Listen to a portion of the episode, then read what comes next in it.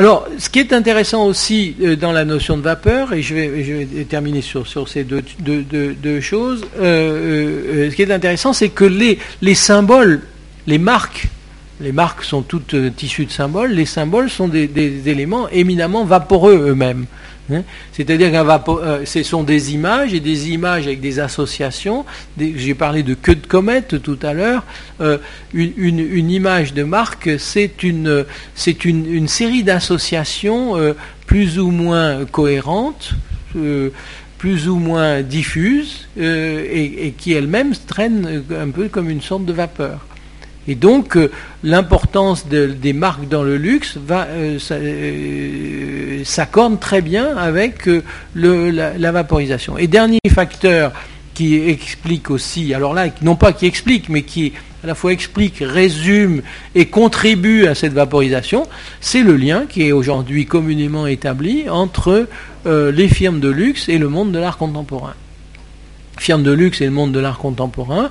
Alors là, je vous, je rentrerai pas dans le détail, mais pratiquement toutes les directions artistiques des firmes de luxe, euh, non seulement sont très au courant de ce qui se passe dans l'art le plus contemporain, mais euh, se débrouillent pour euh, pour avoir des fondations des fondations d'art, la fondation Prada par exemple, la, fondation Louis Vuitton, ont des lieux d'exposition, l'espace Pernod Ricard par exemple. Hein, Dieu sait si Pernod Ricard pour passer du pour passer du pastis au luxe, c'est difficile, mais on leur euh, passe des commandes à des, artistes contemporains et leur font décliner, euh, leur font décliner des produits. Et là, je dirais que la boucle, en quelque sorte, se boucle, c'est-à-dire l'art qui est lui-même vaporisé se, se retrouve, euh, je dirais, euh, en synergie avec, euh, avec les, les, les, marques de luxe euh, à travers justement la, la commandite, la commandite, la commandite artistique. Il y a même une notion qui est aujourd'hui tout à fait répandue et banale, c'est ce qu'on appelle le, branded curating, hein, le commissariat de marque. hein, le branded curating, c'est on, on assure le commissariat artistique, à- c'est une marque qui assure un commissariat artistique. Bon, c'est un peu parti dans tous les sens parce que euh, ben, j'ai, beaucoup, beaucoup, beaucoup de choses. hein. Mais euh, je pense que c'est mieux maintenant de, de m'en tenir là et de, de voir si vous avez des questions euh, qui vous intéresseraient de me poser. J'ai deux questions. Oui. La première sur euh, le rapport que vous voyez entre la vaporisation et la société liquide, euh, telle que d'autres sociologues ou, penseurs la, définissent. Et puis une deuxième question beaucoup plus concrète. Vous parlez de contrôle grandissant des atmosphères. Euh, J'ai l'impression, à l'inverse, mais enfin, c'est- encore une fois, c'est juste une, une expérience, que les abords de ville, que les centres commerciaux sont de plus en plus laids, sont de plus en plus mauvais, euh, nous imposent une musique de plus en plus insupportable. Donc je, voilà, c'est- très simple hein, comme question, mais je suis pas convaincu par votre démonstration. Voilà. Bon, alors euh, sur la première question, euh, bah, écoutez, je dirais que je suis euh, vaporisation liquide. J'ai contribué à, à introduire en France, par exemple, Baumann, euh, qui, cite beaucoup l'art à l'état gazeux depuis qu'il le, qu'il le connaît, euh, depuis qu'il est paru, parce qu'il a commencé quand même bien avant moi. Et, euh, et- et c'est un diagnostic qui est proche, hein, je veux dire. Moi, simplement, ce que j'ajoute, euh, euh, euh, peut-être le point sur lequel euh, je, non pas je, oui, je fais une différence, c'est que j'attache une énorme importance à la- euh, au rôle de la technologie dans tout ça. C'est-à-dire que euh, c'est vrai qu'on a un capitalisme financier et qui a besoin de que tout, tout soit euh, euh, que tout soit dissous dans les eaux glacées du calcul égoïste, hein, comme disait Marx et Engels dans le manifeste. Mais pour que tout soit dissous dans les eaux glacées du calcul égoïste, il faut de la technologie. hein. Et de ce côté-là, je, je, je me revendique assez marxiste, si vous voulez, c'est-à-dire je matérialiste au sens euh, sans les moyens de la technologie, on n'aurait pas un monde aussi liquide et aussi euh, et aussi euh, vaporeux. hein. Encore une fois, je veux dire, on a peu insisté là-dessus. En France, on a peu insisté là-dessus, mais sans le container, on n'a pas de mondialisation. Hein vous voyez ce que je veux dire? Hein euh, La mondialisation, elle passe par la logistique du conteneur. Et euh, le jour où on met au point la logistique et, sans le code barre, vous voyez toutes ces choses-là. Donc, euh, je suis entièrement d'accord sur le, diagnostic de, monde liquide, hein, mais monde liquide parce que instable, changeant, flexible, tous les mots que vous voudrez, parce que les moyens technologiques sont, sont, sont là. Hein. Pensez à l'impact. Euh, pensez à l'impact que, que, dans nos vies d'un téléphone portable, euh, l'effet de, de liquéfaction qu'il a sur nos relations sociales. Hein. dans la mesure où, euh, quand avant vous fixiez un rendez-vous avec un téléphone, avec une lettre, c'était difficile de le décommander. Quand vous le fixiez avec un téléphone fixe, c'était, ça, devenait plus facile. Mais aujourd'hui, vous pouvez dire tiens, je suis là, est-ce que je peux passer de voir? Vous voyez, c'était et, à tout moment vous vous baladez. Sur le deuxième. Euh, sur le deuxième, euh, euh, sur la, critique, là, deuxième, je dirais que je suis assez d'accord avec vous. C'est-à-dire que il y a des lieux qui sont aujourd'hui parfaitement sous contrôle euh, de, conditionnement et d'atmosphère, et puis il y en a d'autres qui ne le sont pas du tout. Hein. Maintenant, ce que j'ajouterais, c'est que tendanciellement, la tendance est à ce que euh, tendanciellement l'évolution va dans le sens d'un contrôle. Hein. Euh, à travers la rénovation urbaine, à travers l'implantation de centres commerciaux, la rénovation. Bon, et puis ce qui reste en dehors reste en dehors, hein, bien évidemment je, dirais que je suis d'accord avec vous parce que euh, une des cauchemars que j'entrevois, euh, c'est un monde de gated communities, hein, c'est-à-dire de communautés fermées sur elles-mêmes, parfaitement contrôlées, de parcs d'attractions euh, parfaitement contrôlés, puis entre eh bien, des grands espaces vides livrés à la déréliction, à la prédation et à la dérive, hein, en quelque sorte. Voilà. Donc là, ce serait plutôt un diagnostic pessimiste, euh, en, ce sens que je dirais que je suis plutôt d'accord avec vous. C'est-à-dire un monde, monde à la Ballard, hein, à, James Ballard, c'est-à-dire super can, euh, gated communities, et puis, euh, et puis en dehors, c'est quelque chose que je vois à, bien à Ibiza, hein, dans l'évolution, par exemple, de, la culture de la culture de, l'hédonisme. Vous avez maintenant l'énorme complexe Ushuaïa, 24 heures sur 24, musique, luxe, prostitution, drogue. Et puis et là, tout est conditionné, contrôlé, géré au millimètre avec un professionnalisme qui est époustouflant. Et puis en dehors, eh ben, vous avez, euh, vous avez euh, cinq, cinq, Anglais complètement euh, ivres morts dans leur dégueulis. Et puis voilà, quand ils se réveilleront, ils se réveilleront. S'ils se réveillent pas, c'est pas grave. Hein. On appellera le consul. Non, c'est. Euh, mais l'évolution est plutôt. Euh, l'évolution est une évolution. Euh, tout, parce que. Et, attendez, dernière chose, pour vous répondre, parce que votre question m'intéresse beaucoup. L'évolution, elle, elle, elle, tient aussi au fait que, à la fois, on tire et on pousse. Hein. C'est-à-dire, celui qui tire, je dirais, c'est le capitaliste et celui qui veut investir et gagner de l'argent. Et celui qui pousse, c'est le demandeur qui veut acheter du plaisir. Et ça, euh, quand on a du plaisir à disposition, euh, dire, la nature humaine est ainsi faite qu'elle euh, a tendance à, à, se laisser emmener. Hein. J'aurais aimé vous demander, est-ce que pour vous, l'esthétisation dont vous parlez, c'est aussi une forme de contrôle? C'est aussi une Une forme de contrôle vous parlez du contrôle, du contrôle de, l'environnement, mais est-ce que pour vous l'esthétisation, ça va avec cette idée de contrôle Ou est-ce que, enfin, je sais pas. Euh, euh, votre question me, fait vraiment réfléchir. Euh,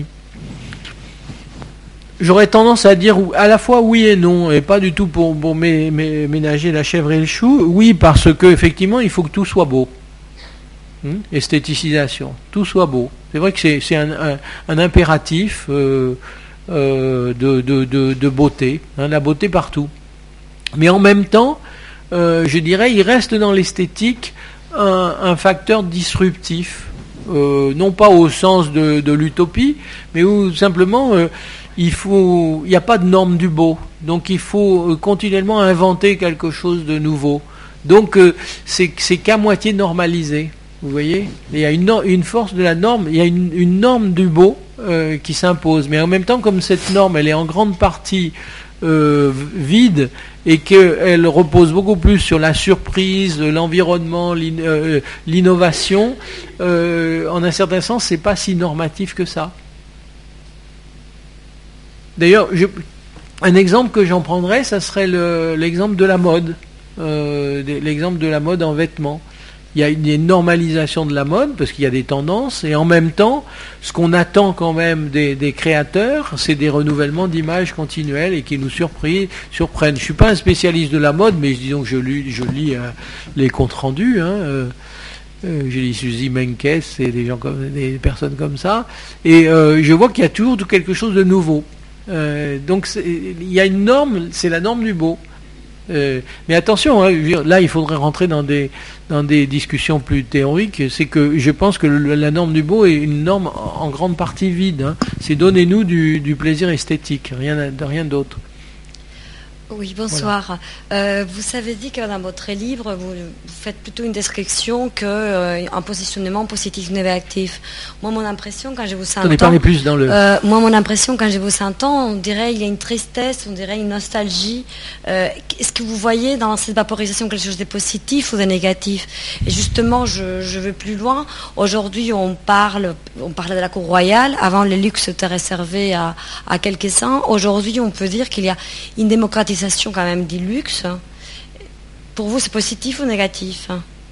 Ah ben, je vous répondrai que, euh, alors je suis, je suis désolé d'avoir donné un sentiment nostalgique. Euh, c'est peut-être à cause de l'heure. Non, c'est, non, mais c'est à cause de l'heure et puis du, jour qui tombe. Euh, parce que peut-être si vous avez parlé le matin, ça aurait été plus plus plus dynamique.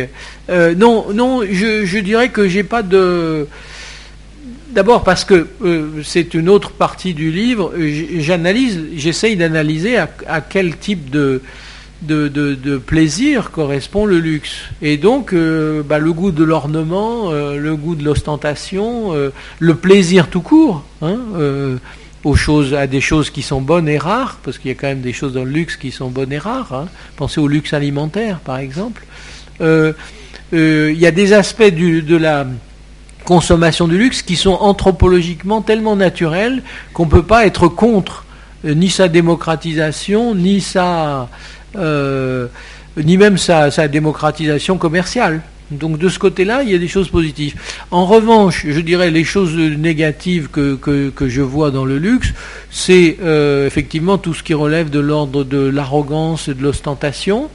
Euh, qui aujourd'hui me paraît une dimension considérable du luxe, hein, euh, l'arrogance du luxe, euh, plus que probablement que par le passé, ou alors tout simplement parce que les différences entre classes et castes sociales étaient tellement acquises et naturelles que il n'y avait pas de, il avait pas de problème, quoi. Je veux dire, le luxe n'était pas arrogant, il était naturel aux classes, aux classes princières et, et aux gens qui avaient réussi à s'enrichir et les autres, c'était naturel qu'ils n'y aient pas accès. Donc euh, j'ai tendance à penser que le luxe est une dimension anthropologique tout à fait normale et du plaisir, hein, et, aussi de la dépense, de, l'excès. Donc euh, de ce côté-là. Euh, alors en revanche, je dirais ce que je mets en cause peut-être dans la description de la vaporisation, c'est c'est la fabrication des ambiances.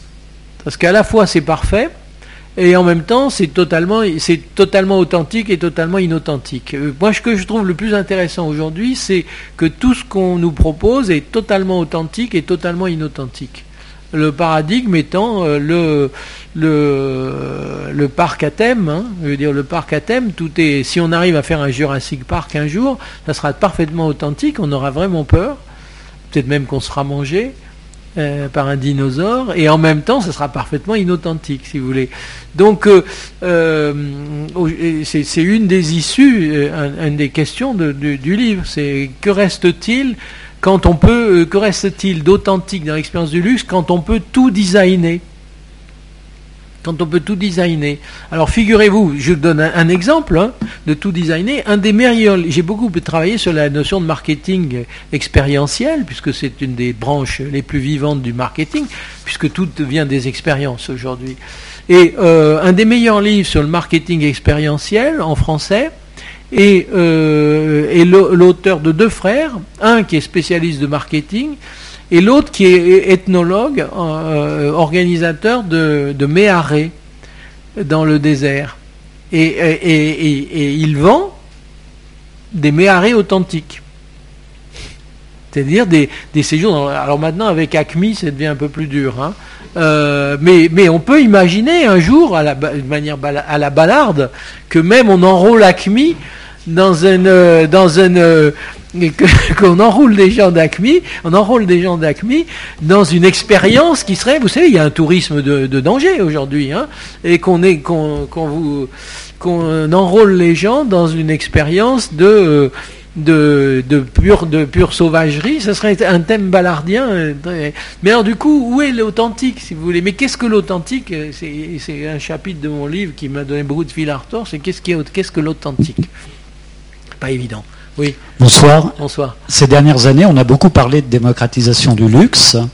Il me semble qu'il y a eu aussi euh, deux mouvements parallèles. Un mouvement vers une individualisation de la consommation des produits et des services de luxe, mhm. et un second mouvement vers une euh, subjectivisation. En fait, ce que l'on traduit en disant euh, le luxe, en fait, c'est ma propre définition du luxe, et je cesse de me conformer à des modèles qui me sont donnés par l'extérieur. Et je voudrais savoir comment vous articulez ces deux notions de subjectivisation et d'individualisation du luxe mhm. par rapport à, la, à votre concept de vaporisation et savoir si ces deux mouvements ne sont pas euh, non plus deux raisons pour lesquelles euh, le temps est à la vaporisation. Si, si, vous, avez tout à fait raison, mais ça correspond, je dirais, à des. il y en a un dont j'ai parlé, c'est la subjectivation, c'est que à partir du moment où dans ma bulle, je considère que c'est une expérience de luxe, c'est bon. Donc euh, euh, on peut monnayer l'expérience du luxe et euh, les, spécialistes de marketing sont très habiles là-dessus. On peut monnayer les expériences de luxe, on peut les, on peut les customiser hein, de manière tout à fait euh, extrêmement détaillé et, jusqu'à aller jusqu'à l'individualisation euh, quasiment complète. Hein. C'est, euh, dans le cas du dans, dans, le tourisme par exemple, c'est assez.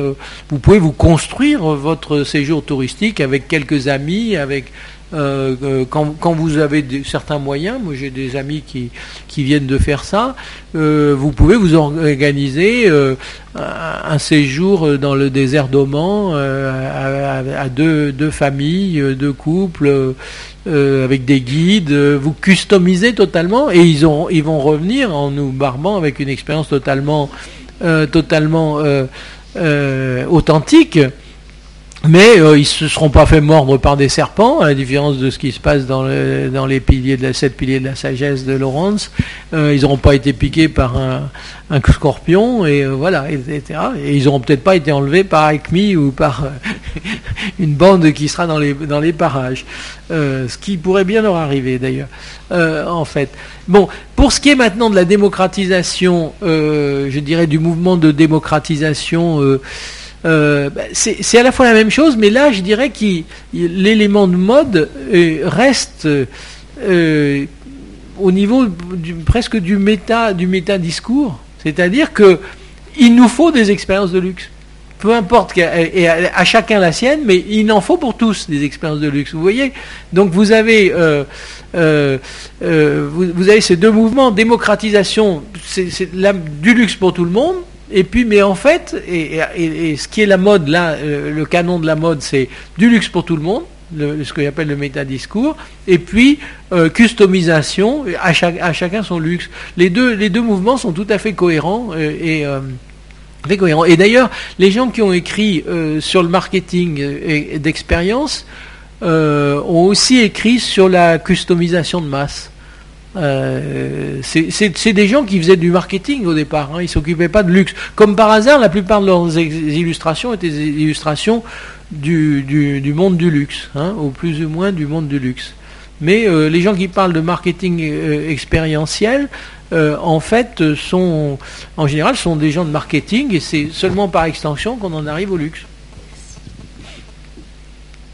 Bonsoir. Euh, j'ai une question concernant, euh, vous, avez beaucoup parlé de l'expérience physique euh, du luxe. Je voulais savoir ce que vous pensiez de l'expérience digitale du luxe. Si vous pensiez que ça avait un avenir, est-ce que ça allait, entre guillemets, manger l'expérience physique qui existe actuellement? Et si dans cette optique, est-ce que certaines branches du luxe ne sont pas vouées à disparaître? Je parle par exemple l'univers joaillier, tout est axé sur le service, sur l'expérience de vente avec le client, la démonstration de la pièce. Mhm, mhm. Comment retranscrire ça en fait dans l'univers digital? Alors c'est une, une, question passionnante que vous posez, et je dis pas ça pour être gentil du tout. Simplement, euh, c'est une question qui, qui je suis incapable de vous, donner une réponse. Je pense qu'effectivement, bah, bah, parce qu'il y a beaucoup de, bah, je crois que c'est dans le monde de ce soir qu'il y a une page là-dessus sur euh, le luxe dans les réseaux sociaux. Euh, le passage à, l'internet du monde du luxe, à la fois les gens essayent d'y être présents, mais ils savent pas trop comment faire. Hein. Euh, je, pense que euh,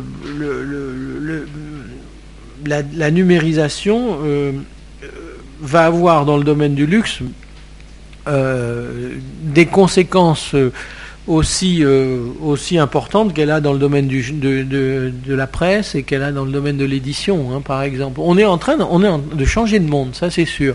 Maintenant, qu'est-ce qui va rester dans le, dans le, euh, du luxe, c'est euh, la matérialité de l'ostentation.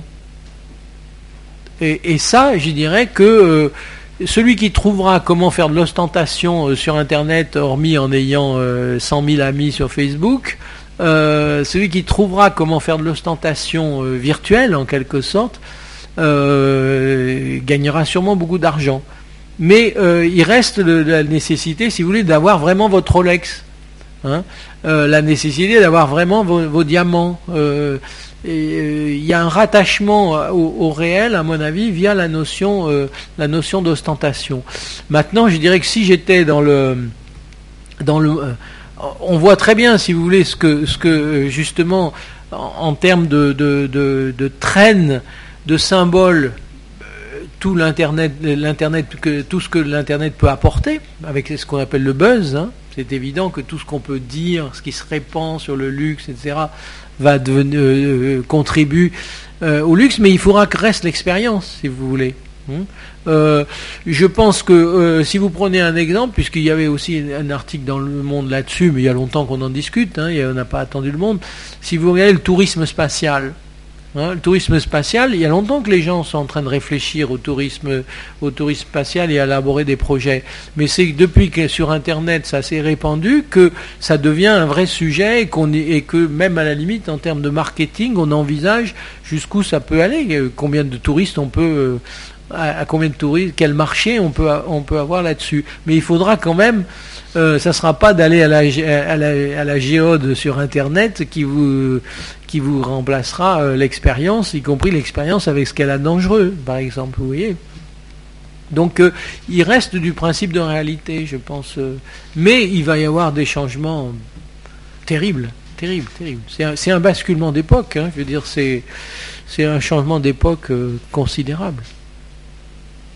De ce côté-là, d'ailleurs, je vous, je vous dirais que c'est un basculement d'époque, mais comme on en a, comme l'humanité en a tout le temps connu. Hein.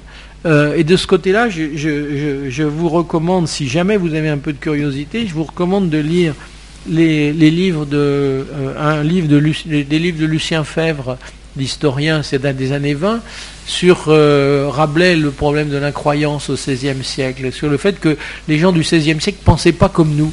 Euh, parce qu'ils n'avaient pas du tout ils n'avaient pas la même sensibilité que nous, parce qu'ils n'avaient pas les mêmes technologies, qu'ils n'avaient pas le même rapport à la connaissance, qu'ils n'avaient pas le même rapport au raisonnement, et que nous, ben, nous sommes dans cette période-là de basculement.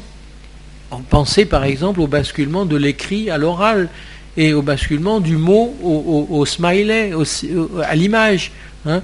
Qu'est-ce que vous faites la plupart du temps? Pas moi, parce que moi je suis de l'ancienne époque, mais quand vous avez quelque chose à dire, au lieu d'écrire quelque chose, envoyez la photo. Hein, euh, à, vos copains. Vous voyez, le changement que ça implique, même dans les modes de pensée, les modes d'association, dans les modes de raisonnement, un, renouveau du, raisonnement analogique, par exemple. Euh, et ça, c'est d'origine technologique aussi. pensez, à ce que pour nous la, disponibilité des drogues, aussi bien médicamenteuses que des drogues des drogues de trafic, parce que c'est une industrie, hein, c'est le chiffre d'affaires qui, est par rapport à ce que pouvaient être les drogues pour euh, quelqu'un du XVIe siècle où il n'y avait ni thé, ni café, ni hashish, ni, euh, ni chocolat, euh, presque pas de vin. pas d'alcool, il n'y avait pas de blé à distiller, pas de patates à distiller, et le peu de blé on le mettait dans le pain.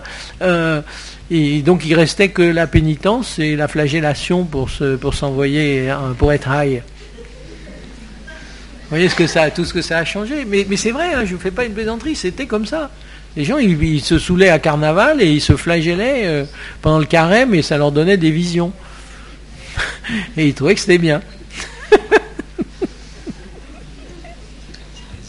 Euh, quand on a lu il y a quelques, euh, années L'art est gazeux, on a tous sauté sur nos chaises parce qu'on s'est dit, ah oui, là, on a compris quelque chose. L'art est passé de, des objets, des, œuvres d'art, dans des expériences qui sont autour. Et euh, aujourd'hui, euh, vous faites un pas ultérieur et vous dites, mais le luxe aussi, euh, ce n'est plus des objets, ce sont des expériences. Mhm. Sauf que justement, j'y pense depuis quelque temps, parce que je me demande, mais les objets, le luxe, les objets, ce sont des objets, le luxe. L'expérience est extrêmement attachée à un objet. Euh, on peut imaginer que si je visite un expo, j'ai des expériences sans partir avec euh, l'œuvre d'art. Euh, quand je, mon expérience, c'est par exemple un parfum. Mhm. Bien sûr, c'est une expérience, c'est des sensations, c'est exactement tout ce que vous décrivez, c'est ma bulle. Mhm. Mais derrière, il y a quelque chose d'extrêmement matériel. Si je ne l'ai pas, il n'y a pas d'expérience. Oui, mais vous prenez, euh, prenez euh, l'exemple d'un objet traditionnel et qui demeure aujourd'hui, euh, enfin d'un objet traditionnel. Pendant très longtemps, il y a eu peu de parfums et parfums ou des parfums extrêmement rares. Mais vous prenez l'exemple d'un objet. Mais qu'est-ce que vous dites d'un d'une d'une expérience justement qui consiste à aller passer euh, elle est passée euh, 5 jours en thalassothérapie de luxe dans un endroit. Oui, bien ben sûr. Oui, mais c'est ça. Le marché, le tourisme, c'est le, tourisme comporte toutes les sortes de tourisme. Hein. Ça, c'est une chose à laquelle je tiens beaucoup. toute expérience touristique est une expérience touristique authentique. Hein, y compris aller manger une paella à Valence dans un boui-boui, euh, jusqu'à aller à El Bouli euh, du temps de machin. Mais c'est toute expérience justement parce que l'expérience elle est privée, hein, si vous avez trouvé votre expérience. Mais euh, aujourd'hui, le tourisme représente aussi une des représente la première industrie du monde, hein, le tourisme. Or, le tourisme, c'est que de l'expérience. Et vous avez toute la frange supérieure du tourisme qui est du tourisme de luxe. Et c'est un luxe d'expérience. Bien sûr. Hein Alors, j'explicite peut-être ma question. Euh, j'ai dû être un peu euh, pas assez précis. Euh, est-ce que vous pensez que l'expérience de l'objet a évolué, au sens qu'aujourd'hui on a une expérience des objets qui tend à les dématérialiser, ou est-ce que vous pensez plutôt qu'une large partie de ce que nous vivons est plutôt fait d'objets immatériels, alors que nos expériences, je veux dire des couteaux, des montres, d'un tas de choses comme ça, des voitures, des moteurs, restent une expérience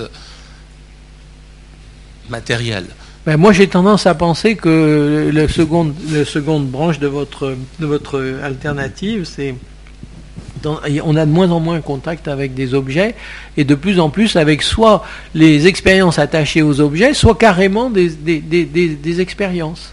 C'est pour ça que si vous voulez j'insiste par exemple sur le. Beaucoup, je parle beaucoup de design aujourd'hui parce que le design d'objets, euh, à mon avis, il est, euh, il est résiduel. Hein, euh, et ce qui compte, c'est le design d'environnement.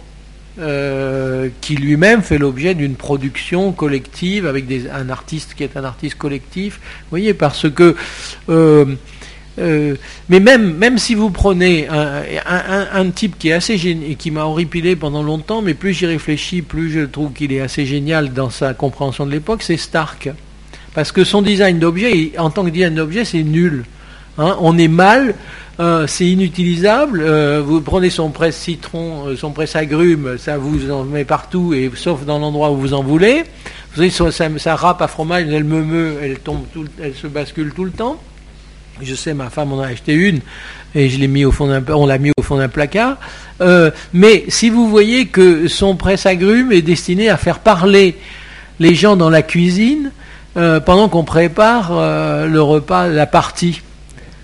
Eh ben, c'est une expérience. Vous voyez, euh, il a très bien compris ça. Et je comprends très bien que maintenant il fasse des designs d'hôtels. Vous voyez, parce que le design d'hôtel, c'est du, du, luxe touristique, y compris du luxe cheap quand il fait le Mama Shelter à Paris ou, à Marseille. Vous voyez, je trouve que là, on a des, des, des illustrations qui, qui recoupent à peu près tout ce que je vous ai dit. Vous voyez, c'est-à-dire la subjectivation du luxe, le fait que du luxe de toutes les sortes de qualités, vous pouvez avoir des, des, hôtels de, 5, 6 étoiles euh, designés par Stark, et puis vous en avez d'autres qui sont... Euh, euh, quel est le...